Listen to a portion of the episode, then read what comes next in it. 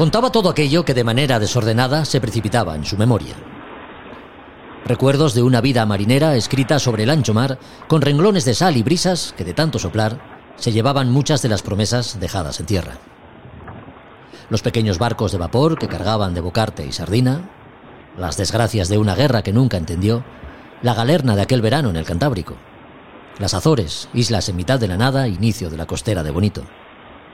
Historias habitadas por ballenas y peces voladores.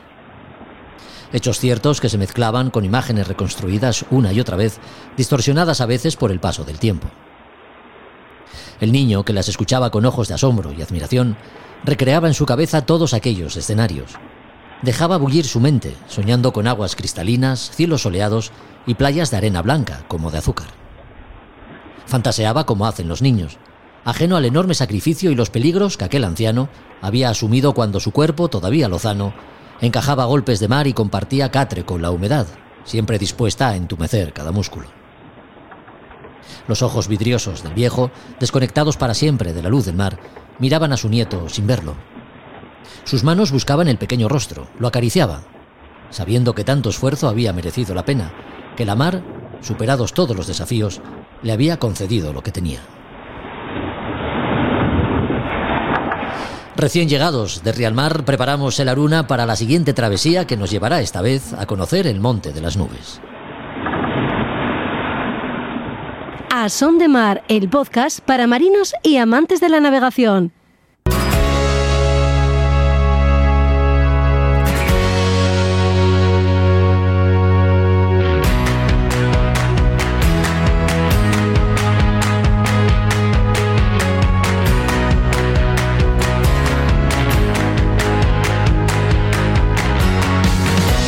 Hola a todos, ¿qué tal? Bienvenidos a otro podcast de Asón de Mar. En el capítulo de hoy recorremos buena parte de la costa española, la cantábrica, la gallega que mira al Atlántico y alguna más, como es la que rodea las Islas Canarias y la que conforma el estrecho de Gibraltar.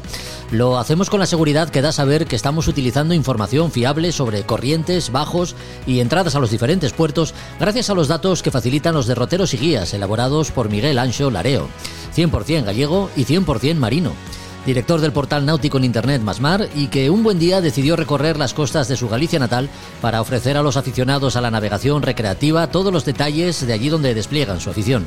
Con él hablamos de su trabajo a bordo de una neumática en la que recorrió media España. La Global Solo Challenge y la Arkea Ultimate Challenge, las dos regatas oceánicas en solitario de vuelta al mundo, siguen siendo noticia. Por eso ponemos nuestra atención en saber cómo van las cosas para los regatistas participantes. Seguimos de cerca su estela gracias a la colaboración de Juan Merediz, que hace para nosotros de analista diseccionando los detalles de estas dos pruebas tan espectaculares como arriesgadas. Librería Robinson, fiel a su cita, vuelve para recomendarnos uno de sus libros. Una novedad que recién editada puede convertirse en una práctica herramienta para mejorar el acastillaje y elementos que tengamos en cubierta. La batalla de la Rochelle, por su parte, es el escenario elegido por Josu Jiménez para hablarnos desde sus Españas de ultramar, un enfrentamiento naval que ayudaría a cambiar el rumbo de la historia. Y Roberto Bucetas, que cerrará el programa de hoy aclarándonos en qué consiste, cuándo aparece y cuál es la vigencia del eh, Código Internacional de Señales. Mm, Ya sabes, banderas, gallardetes y esas cosas. Esto es A Son de Mar. Bienvenido. Comenzamos.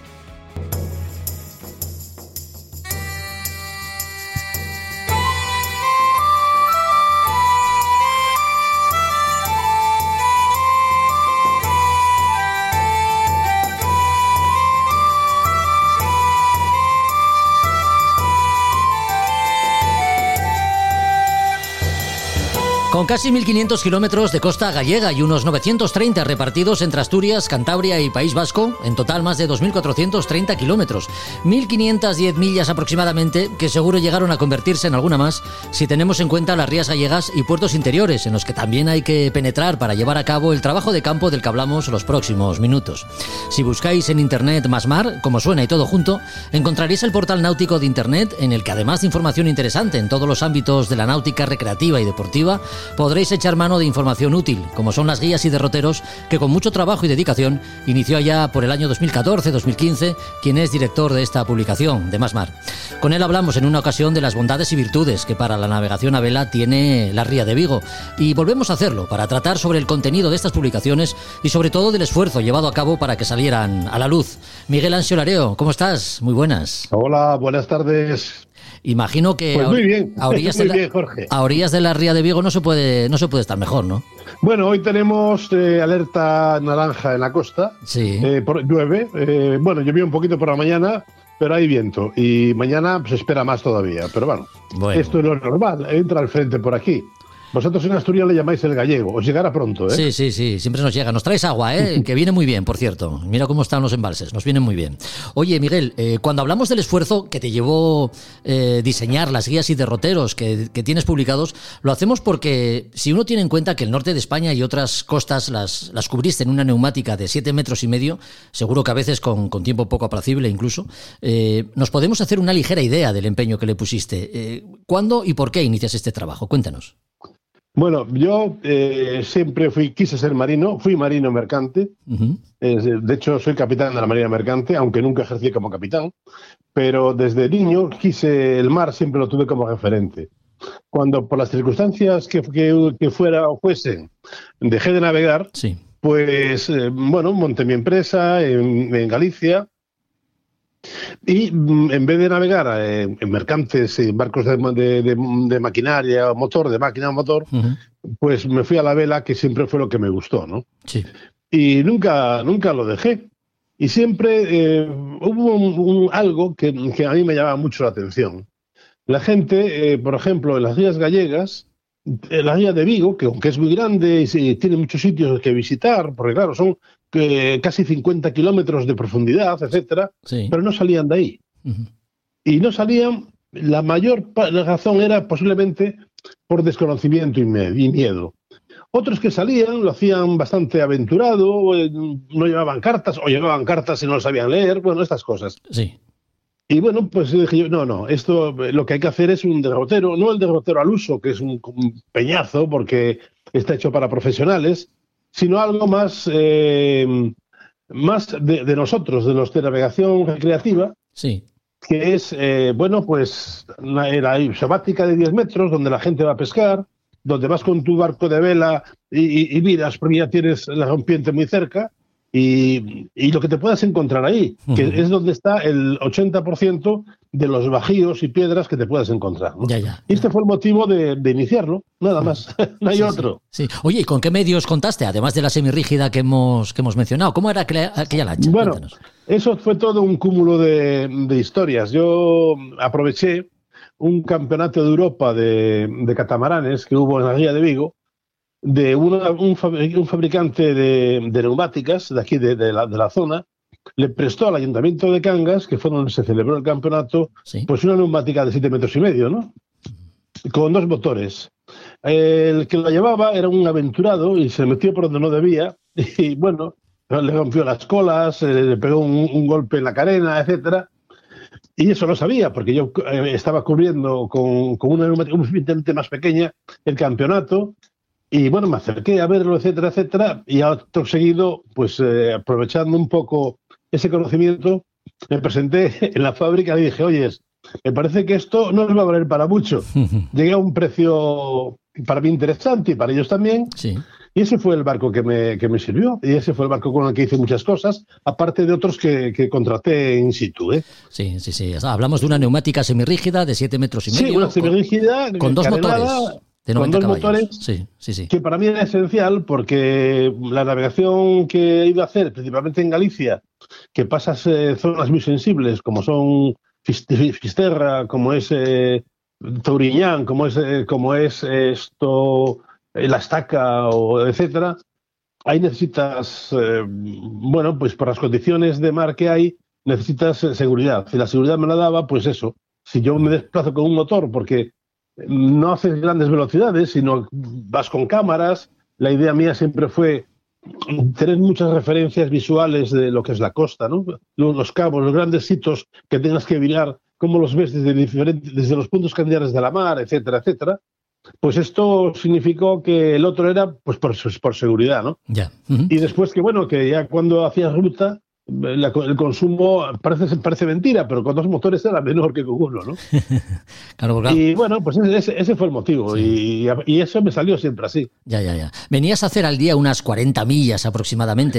¿Tenías algún tipo de apoyo en tierra o, ibas de puerto a puerto? ¿Cómo yo, organizabas Yo por tierra llevaba mi hotel, bueno, nuestro hotel, el del conductor de, la, de una autocaravana pequeña y, y, que, y que era donde pues llevábamos ordenadores y llevábamos eh, una, bueno, eh, de aquella internet era muy complicado, habíamos contratado pues una por satélite que era carísimo, pero teníamos que mantener más mar, yo tenía que mantener más mar y encima pues tenía que, ver más cosas, eh, principalmente turísticas de la zona, porque no me daba tiempo de ver todo. Y el que iba el que llevaba la caravana pues hacía así un pequeño reportaje por tierra de que de que sacaba pues cuatro fotos de la zona, pero desde tierra, ¿no? Pero bueno, es que era, era mi apoyo era, era mi hotel, mi amigo, mi casa. No, era la, mejor manera de, la mejor manera de organizar el trabajo, claro que sí, porque ibais los dos avanzando, eh, por la costa y, el, por tierra. Y, por, y por logística, porque, claro, tú eh, sales y dices, bueno, 40 millas me toca llegar, por ejemplo, a Río de Sella, ¿no? Ah, muy bien. ¿Y qué hago? Si llego a las 7 de la tarde, a las 6 de la tarde, pues tengo que ir a buscar hotel y tengo que hacer no sé qué. No, no, mira, oye, vamos al puerto deportivo que haya o, al, puerto que haya, aparcamos allí y, oye, nos vamos a comprar la, cena y la comida para tal o para los bocadillos al día siguiente y a dormir porque, porque la verdad acabas muy cansado, ¿no? Claro, lógico, lógico. Oye, en, mi poder... Eh, ¿Eh, perdón? Digo que en mi poder tengo la primera de las guías, la que dedicaste a, ah, a, tu tierra, Galicia. Después vendrían Asturias y País Vasco y bueno, y tras ellas alguna más, ¿no? Eh, sí, bueno, lo que es lo que es Galicia, que me llevó muchísimo tiempo, tanto la expedición por mar como la, la producción de ella. Asturias, bueno, Asturias me llevó una gran sorpresa yo conocía la costa asturiana, pero claro, vista desde un mercante, ¿no? Y, después en travesías de vela, pues en, una vuelta a España que se hacía pues bastante lejos de la costa, etcétera, ¿no? Porque no se tocaba Gijón ni, ni se tocaba estos puertos. Se tocaban otros, pero claro. Y me llevó una gran sorpresa la belleza que es, eh, es eh, pues, eh, desde Cabo Peñas para, para Oriente, que para mí fue espectacular, sinceramente. La otra, pues bueno, sí, era bonita, el, occidente, muchas playas, playas fantásticas, macanudas, ¿no? Pero el, oriente asturiano me, enamoró, sinceramente, me enamoró. Y después, bueno, eh, porque se parecía mucho a la parte de, Galicia de Rías Altas, ¿no? La parte norte de Galicia, más o menos, aunque la otra es un poquito más plácida quizás. Sí, sí. después decimos eh, Euskadi, eh, Euskadi es una costa muy uniforme, muy uniforme. Eh, hay, hombre, grandes, hay pequeñas diferencias, pero la, la parte norte siempre es el Jezquibel el que marca la pauta, entonces son costas altas, la ensenada de, Donosti, la entrada de Orio, etcétera, bueno, pero que son entradas de ríos, ¿no? Sí, sí, sí. Y, después la, a partir ya de la costa de Vizcaína, pues ya tiene un poquito más de entradas, etcétera, como Barrica, como como bueno, incluso, incluso el Abra de, Bilbao, ¿no? Sí, sí. Bueno, la, y, después, eh, casi seguido, casi seguido, al cabo de muy poco tiempo, de casi dos meses o así, pues eh, y comencé la de Cantabria. Desde Castro, bueno, un poquito antes de Castro, ¿no? Pero es Castro en realidad. Desde Castro hasta hasta hasta la tina, hasta las tinas, ¿no? Sí. La, la costa cántabra me pasó un poco como la, como la asturiana. Eh, la primera parte es una zona alta porque, bueno, Picos de Europa de alguna forma mm, toca un poquito eh, las estribaciones, es una costa alta, etcétera. Eh, parecido a, los bufones de, que, se, que se ven en la occidental asturiana. Justo, sí. Y, y después, a partir de, de, Santander, es otro tipo de costa. Incluso con, muy bonita también, con un parque, un parque natural precioso y que con una costa que, que, desde, desde tierra no se aprecia lo que puede hacer la mar y la erosión en, las piedras, auténtico, auténticas, eh, yo qué sé, auténticos partenones, ¿eh? una, maravilla, de verdad. Y después, eh, bueno, Asturias, como ya te conté, y, y, después hizo otras nuevas, el Estrecho, por ejemplo, que para mí siempre fue un sitio mítico, eh, Canarias, que por diferentes circunstancias no la hice por mar, porque, bueno, la, costa canaria, como es volcánica, a partir de 100 metros, de 50 metros de la costa tienes 400 metros de agua, ¿no? Entonces hay piedras pocas, lo que es, es muy sensible al alisio y a, y a, las grandes alturas que condicionan el régimen de vientos. Se encañonan, hay veces que son muy fuertes, etcétera, y que es lo que verdaderamente me interesaba, ¿no? Porque al fin y al cabo Canarias es el salto América, ¿no? Es el, el salto normal de, de Europa a América eh, para coger el Alesio a la altura de Cabo Verde e irse pues, eh, por la carretera. ¿no? Ya. Eh, Miguel, mm, bueno, estamos hablando de todos estos derroteros, estas guías que, como decimos, han cubierto pues diferentes costas ¿no? de, comunidades españolas. ¿Qué información se recoge en estos derroteros para, para que los oyentes sepan el material del que hablamos? Pues mira, la información es la siguiente. Primero, hay unas generalidades de esa costa, ¿no?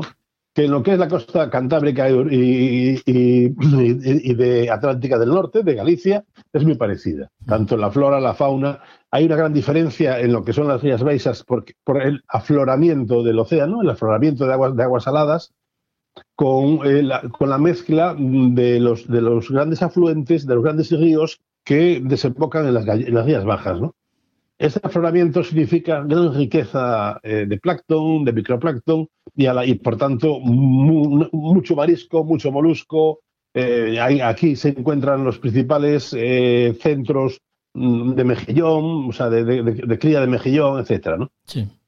Em, eso son las generalidades, un poco también la flora que hay, la flora que hay en las dunas, etcétera, bueno, un poco recordatorio, que mucha la gente eh, bueno, y también es mi vera ecologista que me sale por ahí, ¿no? me interesa mucho. Y después, bueno, lo típico, las banderas del Código General, reglamentación de navegación, etcétera. ¿no? Pero vamos, eso serían pues 25, 30 páginas en la guía. Y después ya entro en chicha. En la chicha empiezo pues la descripción general de lo que te vas a encontrar, eh, un régimen de vientos eh, normales o no normales, en, en, las zonas desde digamos que el oriente el occidente asturiano hasta, hasta Cabo Higuer, lo que puede ser las, las famosas eh, tormentas que se montan en verano, ¿no? las galernas, sí, sí. Las galernas, justamente, ¿no? Y, y, después, pues ya empiezo a recorrer la costa y lo que voy es haciendo una descripción de la costa. Por ejemplo, salgo de las, de las tinas, ¿no? Entro en la tina. Claro, digo, oye, para entrar en la tina, primero entra, entra con marea alta, entra sin ola y ojo con el calado, porque un barco de vela con dos metros de dos metros y medio, dos, tres metros de orza, no entra. Punto. Y entonces lo que te vas a encontrar dentro, eh, la tina, mayor, la tina menor, etcétera, el, cabo escondido, que le llamamos el cabo de San Emeterio, ¿no? Sí. Escondido porque desde la mar es desde mar, desde cerca de la costa no se ve. No sé, no sé si os habéis fijado. El cabo San Emeterio, que es un cabo de una altura considerable, o sea, lo que es el faro, desde, nada, desde la isobática de 10 metros no lo ves. Tienes que alejarte bastante. Por eso le llamo el faro escondido. Y a partir de ahí voy relatando, pum, pum, pum, lo que encuentro y geoposiciono las posibles piedras que hay dentro de esa isobática por la que voy navegando y las que hay fuera también de la isobática, lógicamente, y las geoposiciono. ¿Cómo las geoposiciono? Bueno, antes hago un trabajo de, digamos, un trabajo con las cartas al uso, ¿no? Del Instituto Oceanográfico. Y entonces más o menos ya sé lo que voy a buscar. Lo que no sé, lo que no me dice estas cartas, y lo que no me dice es cómo trabaja la mar. Y ni, bueno, entonces llevo dos GPS y con los dos GPS saco, me, subo casi a la piedra, literalmente. Sabes que el GPS, por la, situación siempre te da unos metros de diferencia, ¿no? Pues por lo que sea pues por, por donde tienes la antena, etcétera, etcétera. Y entre esos dos bastanteo y, digo, pues esta es más o menos la posición. Ya. Y siempre aviso y dice, oye, darle, por supuesto, un resguardo eh, de X, según trabaje la mar, de X metros a este punto, ¿no? Y así voy relatando, relatando y viendo, pues, los faros, qué bonitos, plan. Sí. Claro, yo, por ejemplo, qué sorpresa me llevo, porque yo no lo conocía, entro en una de las playas del, oriente asturiano y me encuentro un paraje que es similar a, una, a una algo que ves en folletos del Vietnam, que es una gran maravilla, ¿no? Con un manglar que llega al agua, coño, que llega al mar. Claro, son cosas que, hay que hacerlas, o sea, que cuando lo haces te, das cuenta, ¿no? dices, joder, pero, pero lo que tenemos en nuestra tierra, ¿no? o sea, y nos tenemos que ir a lo mejor al Vietnam a conocerlo, anda, por Dios. Que lo tenemos aquí también, ¿eh? Oye, Miguel. En otra escala. Hay que advertir que, a ver, que el tiempo pasa, ¿no? Y puede darse algún cambio que no aparezca recogido ya en estos derroteros. Eh, sin embargo, la información que ofreces en ellos es muy exhaustiva y fiable. Eh, hombre, puede haber un cambio en el puerto. En el puerto sí. Que se ha aumentado un pantalanes, hay más plazas, menos plazas, etcétera. Pero eh, la entrada a puerto es la misma porque no ha variado, a no ser que hayan hecho un dique tremendo nuevo, que los ha hecho. Ya te digo, por, pues, por las circunstancias que hay desde cuando se, cuando se confeccionó, pues hubo una pandemia, hubo una crisis económica potente, que eh, no, se, no se hicieron grandes obras en, tal. Sí puede haber eh, eso, pues en vez de 200 plazas hay 435. Bueno, a mí eso no me importa, ¿no? Hombre, me importa, pero quiero decir que no, no es determinante.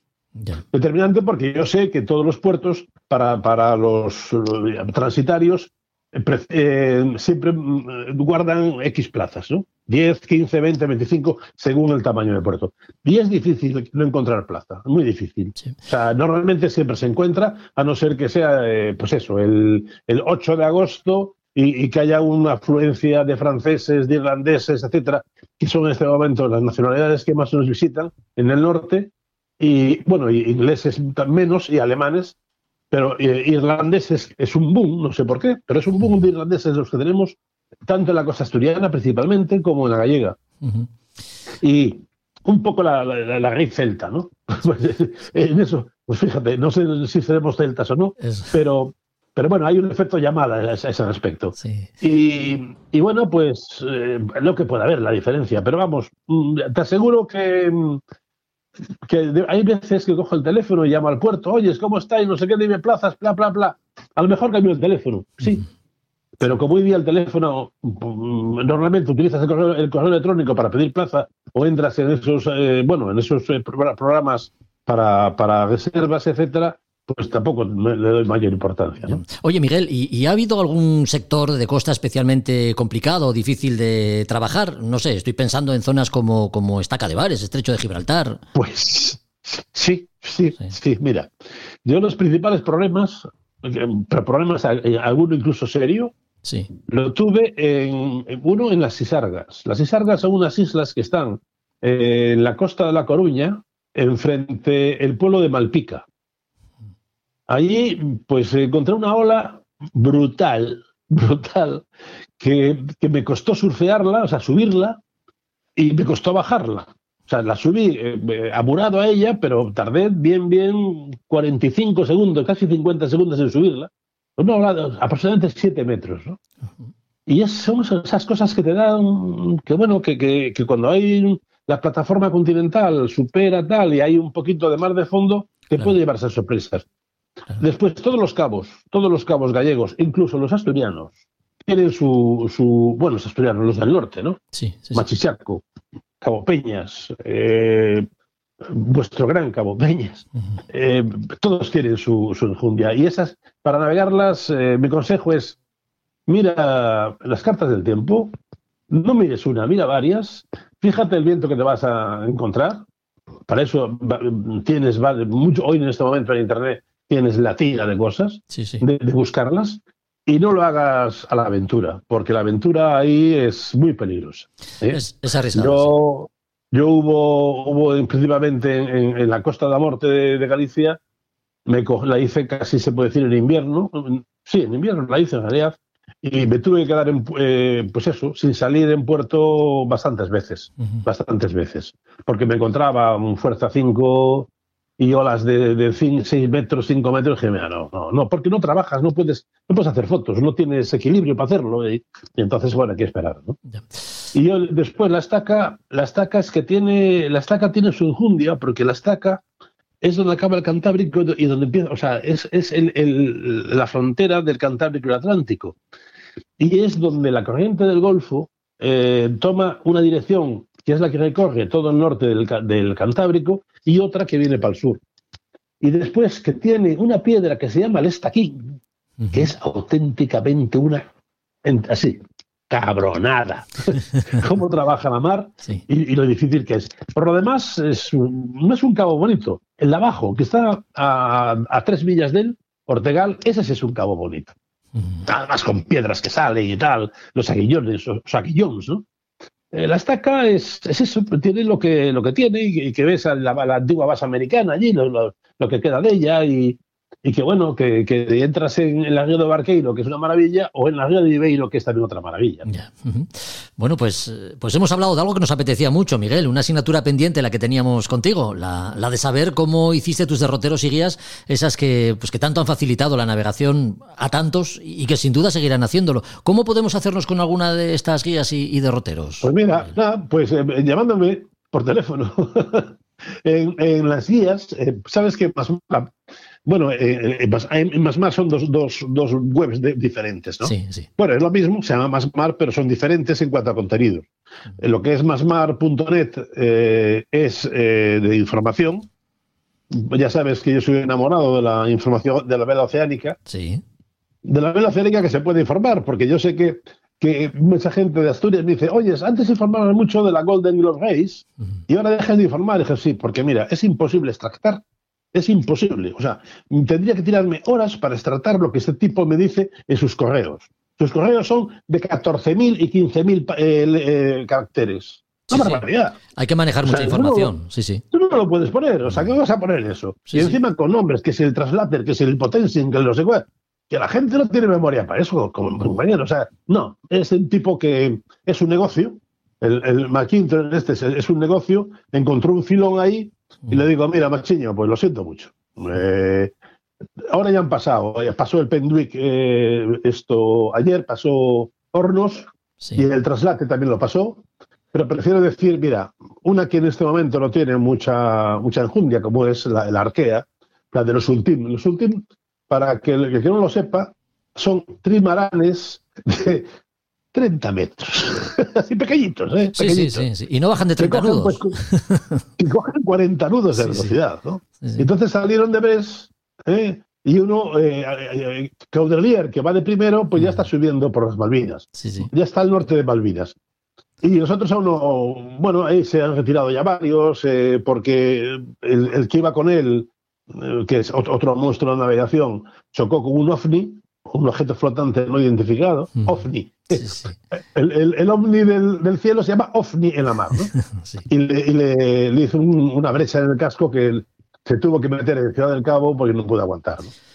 Pues eso, o, lo, que viene, lo que viene para el año que viene, que es la Vende, no, para este año, al final, este año, que es la Vende Globo, ¿no? 40 locos en sus viejos, sus nuevos cacharros de 60 pies, que en los Open 60, y, y, todos a, volar. Eso es lo que me gusta, sinceramente, y me lo paso bien. De hecho, yo navego solo muchas veces. ¿eh? Pues nada, ahora que lo vamos a dejar contigo, inmediatamente nos vamos a poner en contacto con Juan Meredith para que nos ponga el día de la Global Solo Challenge y, y de la Arkea, de la Arkea, de la Arkea Challenge, eh, de la Ultim también, de la Ultim Challenge. Bueno, ya sabes que, yo de la Arkea, de la Arkea hago, hago noticia diaria. Sí, sí, sí. Con entrevistas a los patrones, con vídeos, etcétera, etcétera. Los vídeos bueno, están, están en francés, ¿no? Están en... Porque, chico, ya pasar el francés ya me cuesta mucho. Y, sinceramente, Masmar es un ONG. ¿eh? Sí, no, el que, francamente, el que quiera estar informado de las últimas noticias respecto a estas regatas oceánicas y a otros muchos ámbitos de la náutica, incluyendo el surf y, las de Gijón. Y al piragüismo también, que también te dedicas al piragüismo. sé que te gusta mucho, sé que te gusta mucho el piragüismo. Así que nada, Miguel, que ha sido un placer ¿eh? volver a contar contigo. Tengo el honor de decir que Masmar es la, la pionera de información náutica de España. Tiene 25 años. 25 años ya. Que se dice enseguida y pronto. Sí, sí. Y todos los días, diariamente, al pie del cañón, ojo. Todos los días. Ahí estamos. Hombre, ahora estamos en época baja, pero en verano es una locura. Claro, claro, claro, claro. Tu sacrificio tienes también, ¿eh? tu trabajo tienes. Bueno, pues nuestra enhorabuena ¿eh? por, por seguir eh, teniendo a Masmar en lo, en lo más alto, porque es una de las publicaciones más interesantes que uno puede encontrarse en, en Internet. Y, y, también por estas guías y derroteros, que te ha llevado también un, un, buen trabajo del que hemos hablado en este capítulo. Esperamos volver a contar contigo en otro, en otro episodio. Pues cuando queráis. Un abrazo fuerte, Miguel. Otro para vosotros. Y, y Push, push Asturias. push Asturias. Un abrazo.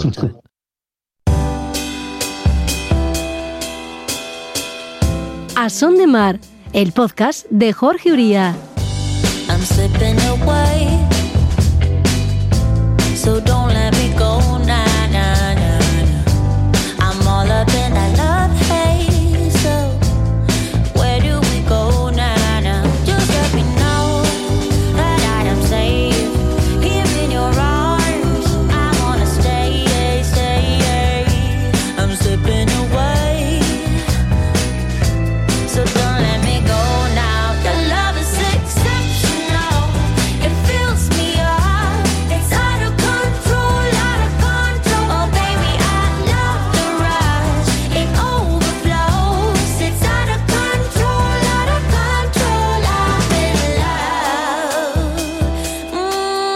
Todo programa que se precie, en este caso podcast, ha de contar con los mejores colaboradores.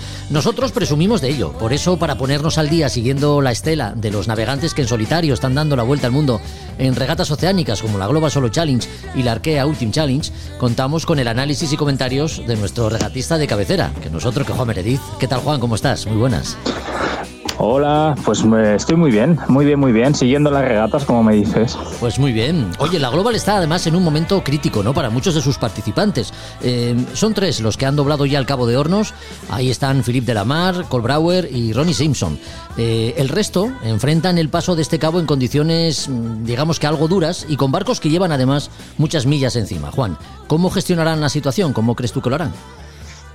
Bueno, está siendo, a ver, hay tráfico, podríamos decir, en Cabo de Hornos, porque hace unas pocas horas el primer participante de la Arkea también acaba de pasar eh, el Cabo de Hornos. Ya lo Entonces, eh, bueno, eh, se espera que Andrea Mura pase, yo creo que, no sé si esta noche, pero sí mañana por la mañana, y, y detrás de él bueno, pues ya llegan, ya llegan, este, ah, lo diré, eh, Ricardo Toseto y François Guén con el Caguán tercero. Bueno, han tenido que frenar un poquito barcos, como le ha pasado al, al primer participante del Arkea, que tuvo que ralentizar muchísimo para no coger un temporal muy importante, temporal que sí que tuvo que sufrir eh, Ronnie Simpson y que luego le obligó, al pasar el cabo se encontró vientos del norte, le hicieron ir hacia costa y y bueno, ralentizar mucho, mucho la marcha, ¿no? Para no hacer sufrir más los barcos de la cuenta como, como estabas comentando.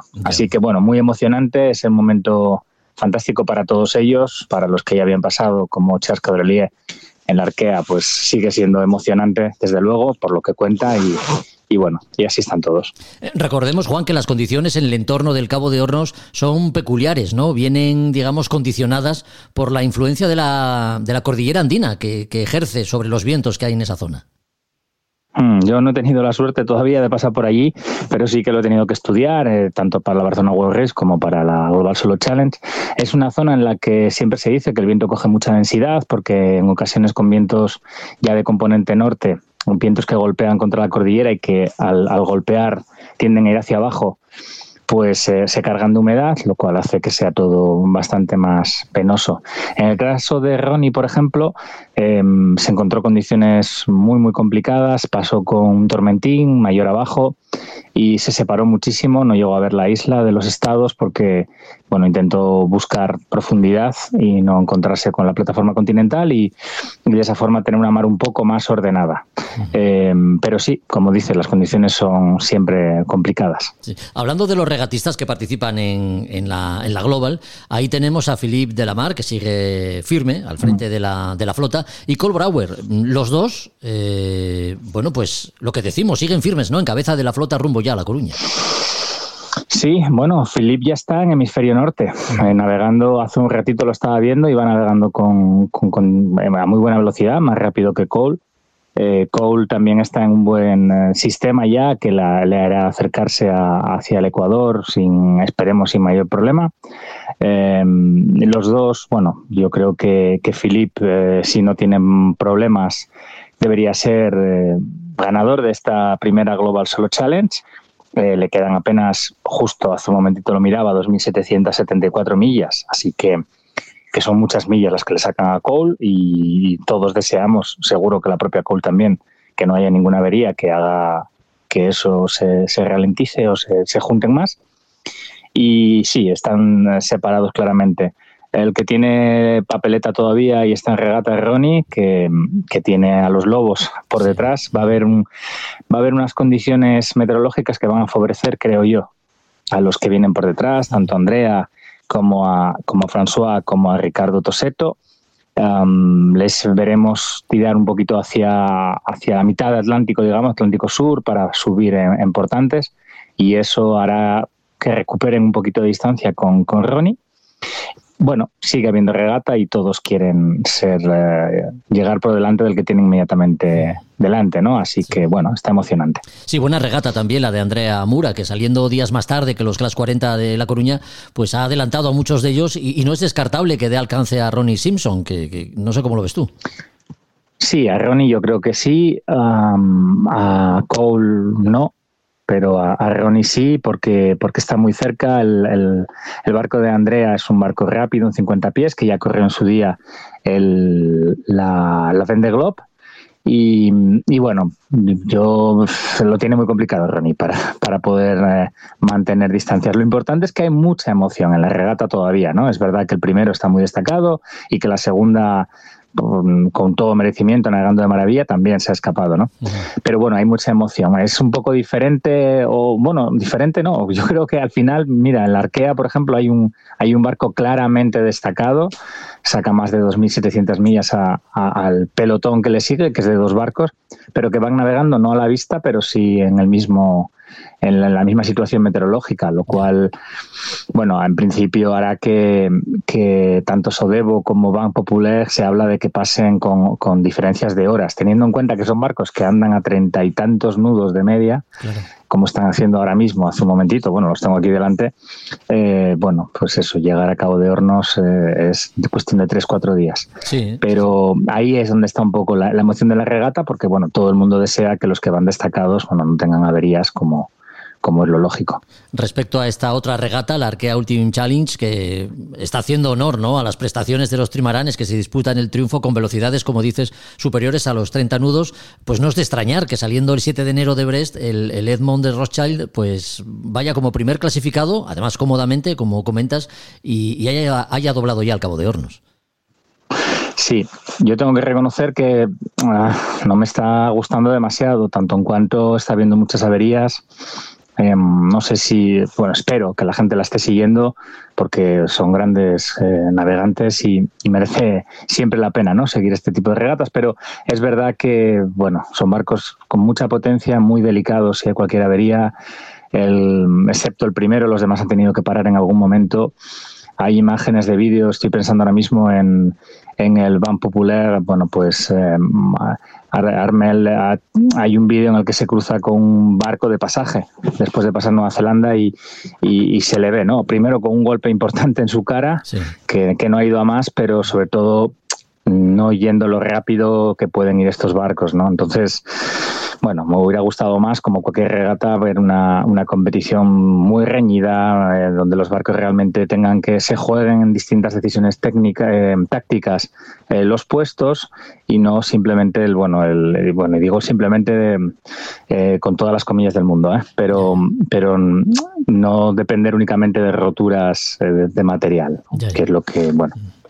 Sí, eh, queremos evitar siempre. Sí, cada barco, Juan, tiene su, diseño, ¿no? Que como es lógico, eh, comporta una serie de prestaciones muy diferentes que no, pueden compararse. De todas formas, entre los monocascos de la Global y los trimaranes de la Ultim, mm, de, la Arkea, de la Arkea Ultim Challenge, eh, ¿puede hablarse de un mayor riesgo de roturas y averías en, en un caso más que en otro? Uf, pues eh, qué buena pregunta. Mm, yo entiendo que la rotura de un trimarán de este tipo es muchas veces definitiva, tanto en cuanto velas que pesan muchísimo, barcos que aunque sean muy grandes, bueno, precisamente por ser tan grandes, se hace todo muy complicado. Ahora bien, eh, puestos en el mismo lugar, el océano es el mismo para todos. Eh, la preparación a nivel de equipos, sin duda alguna, es mucho más sofisticada y mucho más completa en los barcos que, que están en la arquea.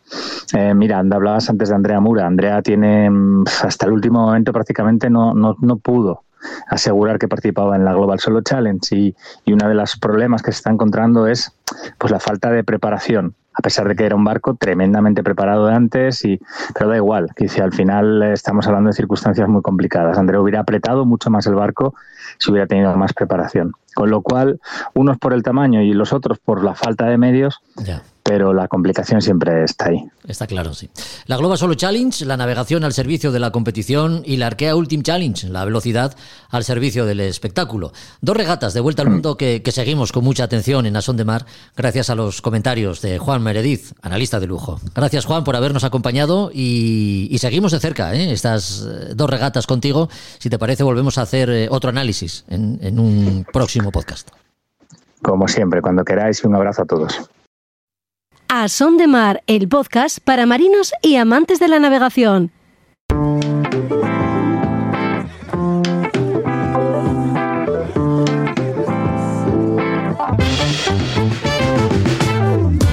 Como es costumbre, esta sintonía nos da pie para hablar de libros. Ya sabes que vinculada a la náutica hay una extensa bibliografía de títulos que abarcan muy diferentes aspectos. Hoy toca un libro técnico pero muy práctico a la vez. Una guía útil que seguro nos hace ver los elementos que tenemos en la cubierta del barco de otra manera. Juan Melgar, muy buenas. Muy buenas, Jorge. Encantado de estar aquí otra vez. Ediciones Tutor, fiel a su estilo, nos presenta maniobra y equipo de cubierta. ¿Qué podemos encontrar en, esta guía práctica ilustrada, como reza el subtítulo? Pues mira, es un repaso, efectivamente, como, como, su propio nombre indica, a toda la maniobra y el, equipo que nos podemos encontrar en cubierta.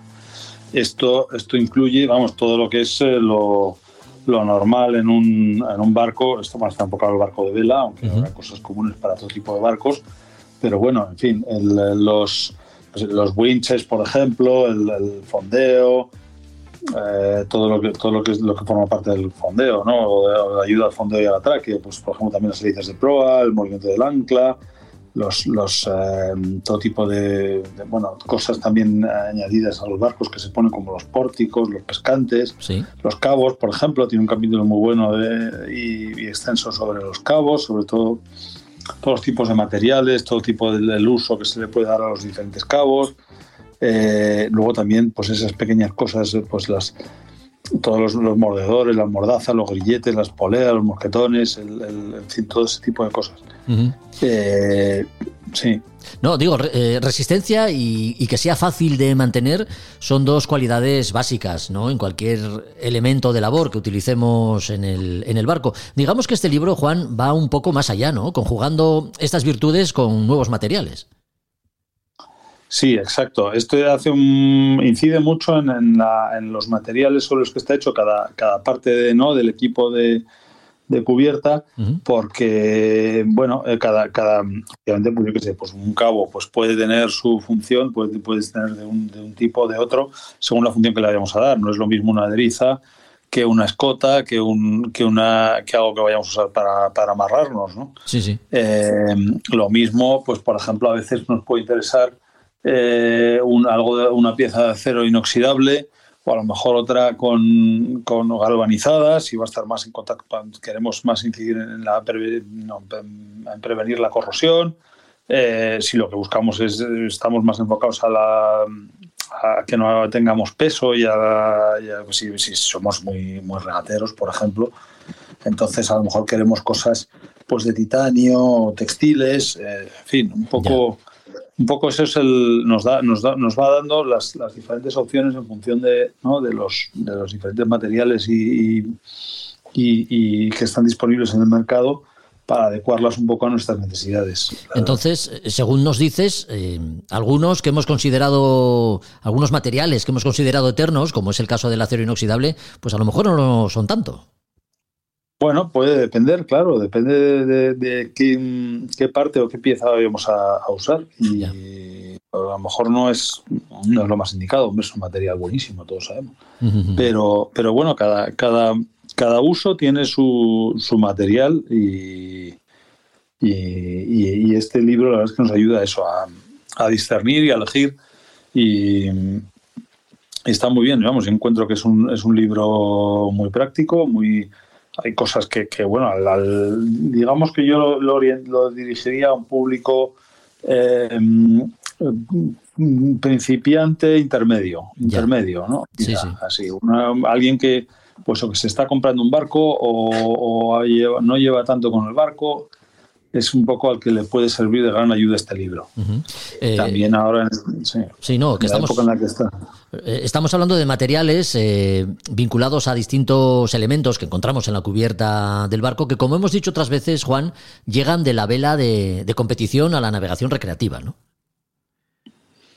Sí, efectivamente, como pasa en mucho, eh, no, son, son las, las los equipos que se ponen a, pruebas o que se someten a pruebas más extremas, ¿no? Pues, pues como pues en, el caso de la vela, por ejemplo, ahora son los, las regatas, ¿no? Las regatas son donde tienen que sacar el máximo rendimiento, que a lo mejor un centímetro de, esto, que en una navegación de crucero no le damos importancia, para los regatistas es importante, o unos gramos de no sé quién eh, sí, sí, pasa como con todas las innovaciones en, la vela, y luego en la regata, en, otro tipo de, pues, pues bueno, lo hemos comentado yo creo que a veces cuando hablamos de temas más de historia, por ejemplo, los conflictos bélicos, cuando hay que eh, escurrirse el seso para ganar al enemigo, propician unos avances técnicos impresionantes. Claro.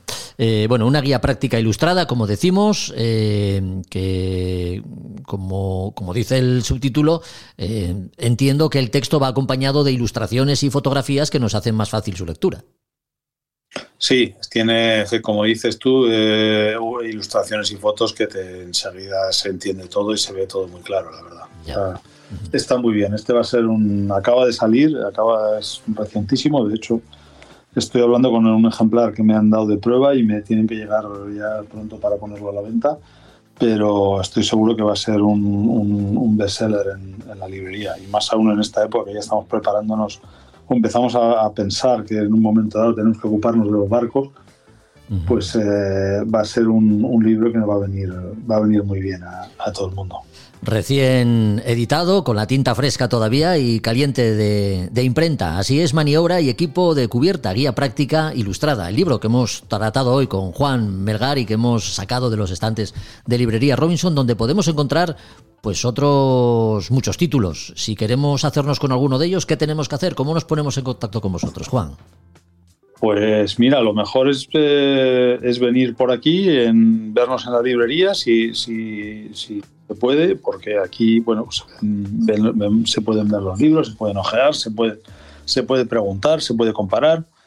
Y, y el que no pueda acercarse, pues tiene siempre la posibilidad de ir a nuestra web, nauticarobinson.com o llamarnos por teléfono o escribirnos un email y estaremos encantados de ayudar y de solucionar dudas. Pues dicho queda, gracias una vez más por habernos acompañado en este capítulo y te emplazamos al siguiente. Un abrazo, Juan. Un abrazo, Jorge. Un placer estar aquí.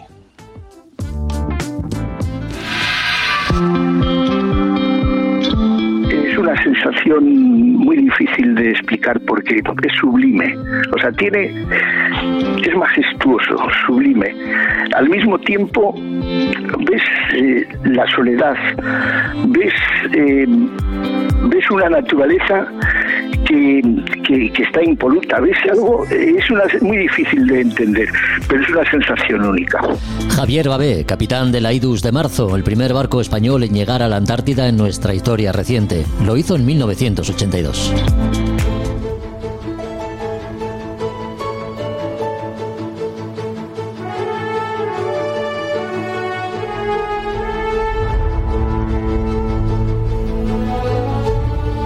Viajamos a los siglos XIV y XV. En el contexto de la Guerra de los Cien Años, las armadas castellana y británica por aquel entonces ya no se llevaban del todo bien. Y entre escaramuzas y enfrentamientos varios, pues tiene lugar la batalla de La Rochelle, de la que hoy nos habla Josu Jiménez en las Españas de ultramar y sus exploraciones.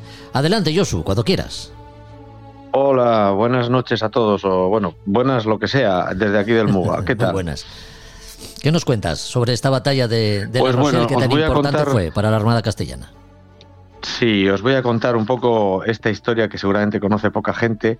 Y es que, bueno, estamos en el entorno de la Guerra de los Cien Años, en el siglo, sobre todo en el siglo XIV, en el cual, bueno, pues eh, había, había una pugna por el, el, poderío y el control de la Francia, ¿no? De esa época. Entonces, hay un enclave muy importante que es La Rochelle, un enclave muy importante porque, sobre todo, bueno, tanto para los ingleses como para cualquiera que tuviese que tener algún tipo de logística con Francia, y es porque La Rochelle se encontraba en esa costa atlántica, cercano a Inglaterra, idóneo, pues eso, para habituallar a las tropas, etcétera, etcétera, además de controlar el paso marítimo que pueda que pudiese haber en el Golfo de Vizcaya. Entonces, en este momento lo tenían ese territorio esa, lo tenían los, los, británicos porque en esa zona los britanos tenían un poco el duque de la, la Guayán, etcétera, y, y, bueno, pues presionaban a los franceses. Había una tregua.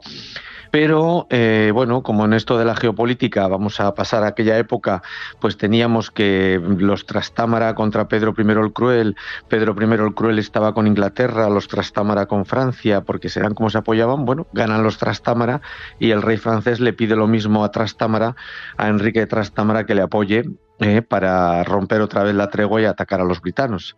Y así fue, con lo que entonces, en 1369, Carlos V de Francia vuelve otra vez a la guerra de los 100 años, va a continuar la guerra con Inglaterra. Eh, le pide a Enrique II de Castilla, al Trastámara, eh, el apoyo naval y con ello pues eh, comienza un poco esta batalla. en principio, perdón, eh, preparan, preparan el ataque a la, por un lado la Roselle desde, desde el mar a través de la flota naval castellana en la que los franceses iban a aportar barcos pero no lo hicieron no tenían y por otro lado el eh, por otro lado atacarían y, sitiarían la, la Roselle. Eh, por lo pronto entonces se, Enrique, de Trastámara envía una flota al mando de unos grandes marinos, Ambrosio Bocanegra, eh, mm, además de Cabeza de Vaca, Fernando de Pión y Ruiz Díaz de Rojas que traía la flota de, Guipúzcoa. Así conformaron 22 galeras, eran galeras, galeras en el, Atlántico, eh, de las que salieron todas desde Santander a partir de ahí, bueno, pues van eh, hacia, hacia la Roselle. Los britanos se dan cuenta, tienen que mandar rápidamente eh, el, al conde de Pembroke, perdón que lo diga así, en el cual iban transportando tropas, material y el dinero para mantener durante un año a, todo ese, a, toda, esa, a toda esa tropa eh, pues manteniendo sus territorios en, en la Francia continental.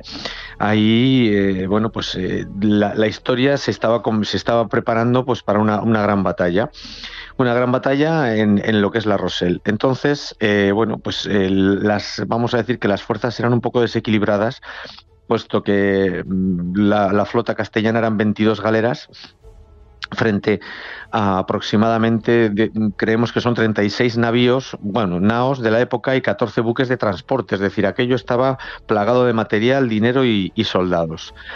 Em, en principio, aquel, en, ese, en ese 22 de junio de 1372, la flota española se presenta allí frente a las naos y demás de los, de los britanos, eh, hace un amago de entrada y se retira.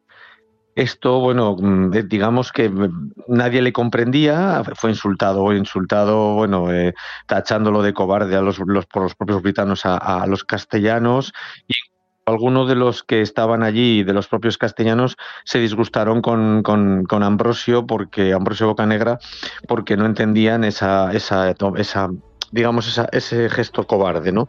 Pero eh, ahí estaba Ambrosio que sabía lo que tenía que hacer. Sabía que la Rosel, como toda la zona del Canal de la Mancha, más al norte, etcétera, hay una gran intensidad de las mareas vivas. Son muy buenos, son muy fuertes y las mareas son de muchos metros, ¿no? Como, bueno, en Gijón tenemos cuatro metros, allí puede ser siete, incluso once metros de diferencia. Eh, esperó hasta que bajó la marea y los buques britanos quedaron varados en la, con la baja mar. ¿Y qué hizo? Pues bueno, con sus galeras, con las 22 galeras que pesaban menos, entró, atacó y mm, los destrozó. Los destrozó con, como dirían en la época, con artificios de fuego, eh, a base de, bueno, los, los, barcos no podían responder los británicos con lo que era el tiro al plato. Mm, con esto por esto, bueno, al final la derrota anglosajona fue total, todas las naves fueron quemadas, hundidas o apresadas. Los hombres que no murieron en el combate, entre ellos el propio Pembroke, fueron hechos prisioneros y, trasladados. ¿no? Eh, hay unas crónicas sobre esta batalla en las que se, se, por ejemplo, la crónica belga dice encumbra el concepto del almirante castellano en tan grandioso triunfo, capitán que desoye lo mismo el reto petulante de los contrarios que la murmuración de los propios, que examina sangre fría las fuerzas y pasión y posiciones elegidas, que encuentra medio de destruir por completo al enemigo con economía de su gente, merecen justicia puesto entre los maestros del arte de la guerra. Aguantó los insultos del enemigo y aguantó también las dudas de sus propios hombres. A partir de aquí, eh, bueno, este almirante de Castilla, que normalmente en aquella época lo que se hacía era acabar con todos y destruirlos y matarlos, los llevó a Pembroke y a, y a 70 caballeros a Burgos a la presencia del rey. Eh, lo que hizo el rey fue entregarlo a su condestable, Bertrand de Duguesclin, que no sé si nadie le suena, pero este fue el que dijo, ni quito ni pongo rey, sino que ayudo a mi señor en la, en la muerte de Pedro I el Cruel. Este, bueno, a partir de aquí este, se quedó con, con, los prisioneros que bueno, no acabaron bien, más bien acabaron bastante, bastante mal. Eh, y a partir de aquí lo que podemos decir es que a partir de este momento en el cual se destrozó la flota britana eh, con esta derrota, a los dos meses cayeron, cayó la Roselle, eh, la, marcó el desarrollo de toda la guerra porque al perder esta, esta plaza tan estratégica de, de, logística, Inglaterra empezó a tener problemas para defender sus posesiones. Y la corona, nuestra corona de Castilla, y posteriormente lo que era España, la, nueva, la, España después de los Reyes Católicos, con esta victoria se consolidó como primera potencia naval en, el Atlántico. Eh, teníamos posibilidades mercantiles mucho mayores porque dominábamos el Golfo de Vizcaya para los vascos cántabros, unidos en la hermandad de las marismas. Eh, eh, podíamos tener el comercio con Flandes, que se había interrumpido, y Castilla es la que sustituirá la actividad económica y, marítima en toda la zona. Burgos se convirtió en una de las ciudades más importantes de Europa Occidental, Bilbao detrás de ella, y, con esto, pues con esta gran batalla naval, puso el granito de arena para que Francia acabase con los britanos y que nosotros fuésemos los dominadores de todo el mar del Atlántico. Pues se puede decir que hasta mitad del siglo XVIII, XVII, eh, con la batalla de las dunas, que no es que perdiésemos el poder, pero ya empezásemos un poquito a echar a, que nos igualasen nuestros enemigos. Eh, bueno, pues esta batalla no la conocemos y, bueno, marca un hito y un principio del poderío que, luego no lo vimos eh, en otros hemisferios. Es un poco la historia, ¿no? Así es, 22 galeras castellanas frente a 36 navíos y barcos de transporte británicos y nombres propios como los de Ambrosio Bocanegra o Cabeza de Vaca entre otros. Así fue la batalla de la Rochelle en 1372. Seguiremos contando batallas y no batallitas, sino batallas y, recordando grandes nombres en las Españas de ultramar y sus exploraciones. Josu, si te parece. Muy bien, pues sí, eh, vamos a ver si pasamos ahora, vamos a, seguir con batallas o, con grandes hombres en diferentes eh, estadios de su, de su vida, que también ya iremos contando. Pues eso esperamos, hasta la próxima. Venga, gracias. Hasta luego. A Son de Mar, el podcast de Jorge Uría.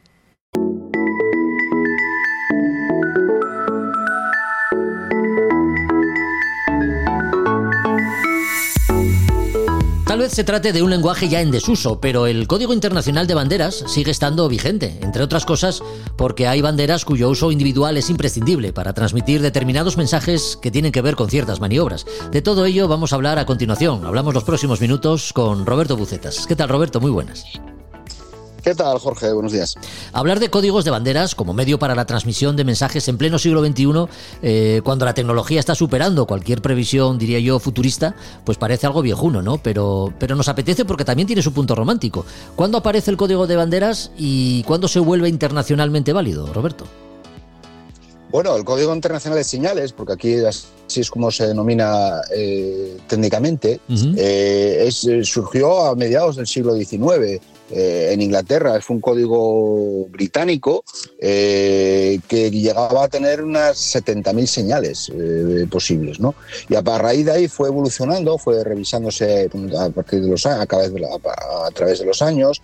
A finales del siglo XIX hizo la primera revisión, la segunda revisión ya pertenecía a la Unión Internacional de Telecomunicaciones porque era un código que también ya integraba la radiotelefonía y la radiotelegrafía de aquella, de, aquella época.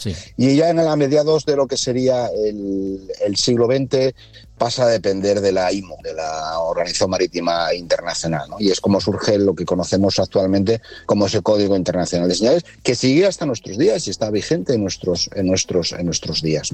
La función en aquellos años era resolver aquellas situaciones eh, que se podían producir dentro de lo que sería la seguridad de las personas y de la, y de la navegación y era como cuando había problemas de idioma, pues poder entenderse eh, utilizando señales, que no tienen no solo, solo las banderas, aunque nosotros recordamos o tenemos siempre presente el Código Internacional de Señales como las banderas, ¿no? que es lo que queda, por decirlo de alguna manera, en nuestros, en nuestros, en nuestros días. ¿no?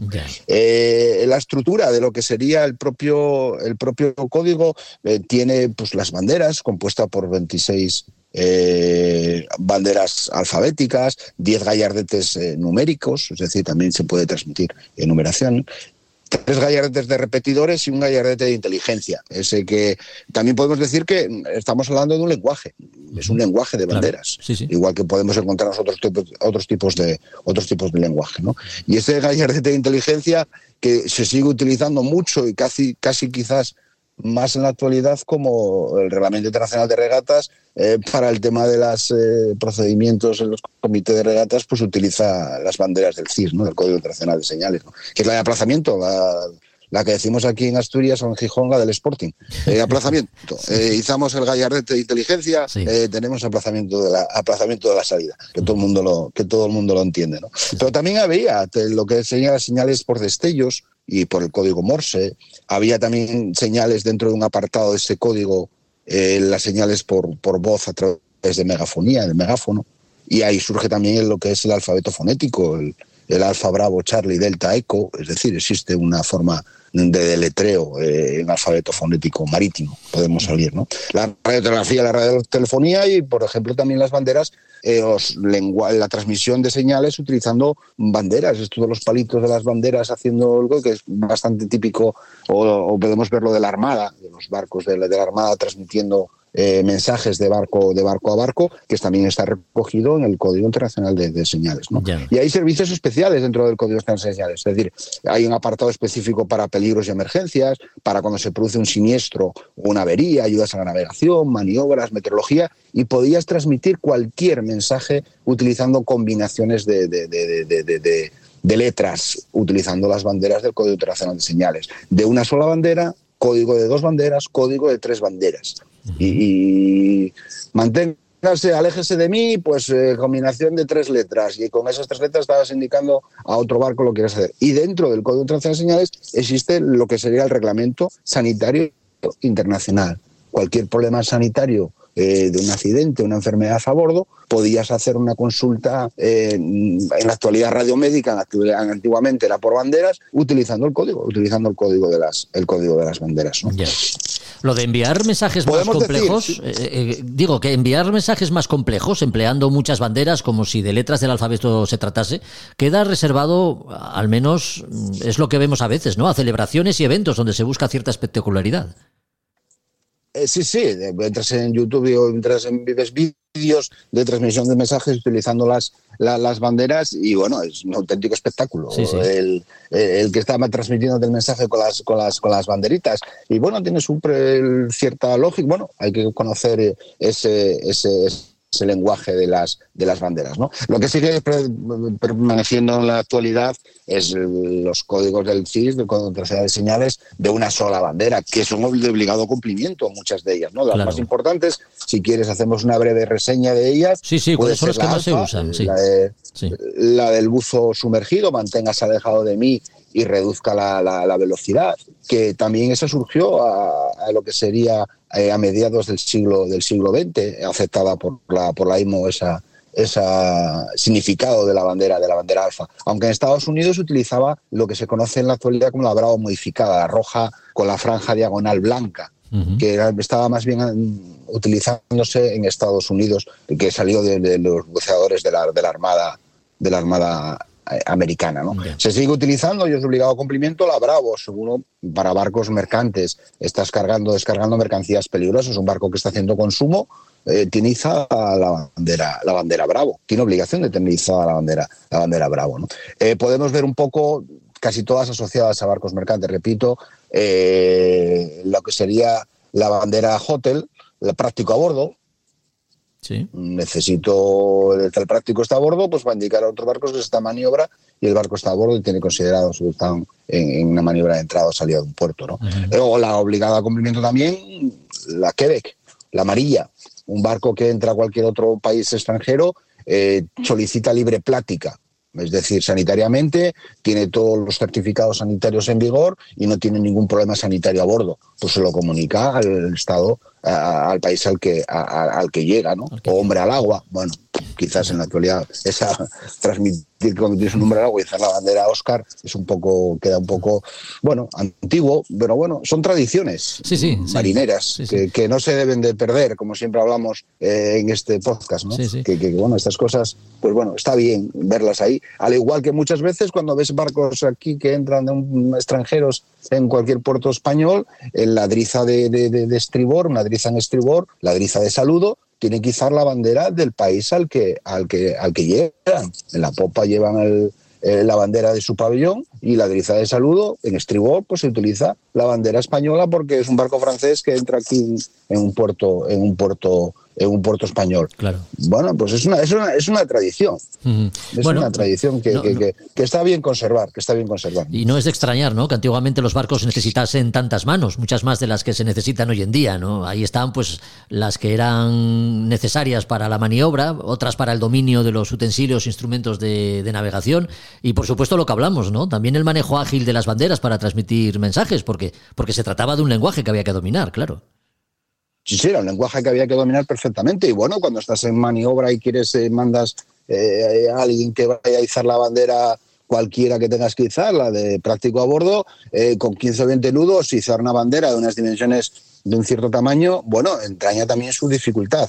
Eso también la, la, la, la, lo que se llama eh, el novato que va a hacer eso, pues bueno, entraña dificultad y tienes que la novatada que se le puede hacer al alumno que embarca por, por primera vez, ¿no? Que se que pelea ahí con la bandera para poder izarla.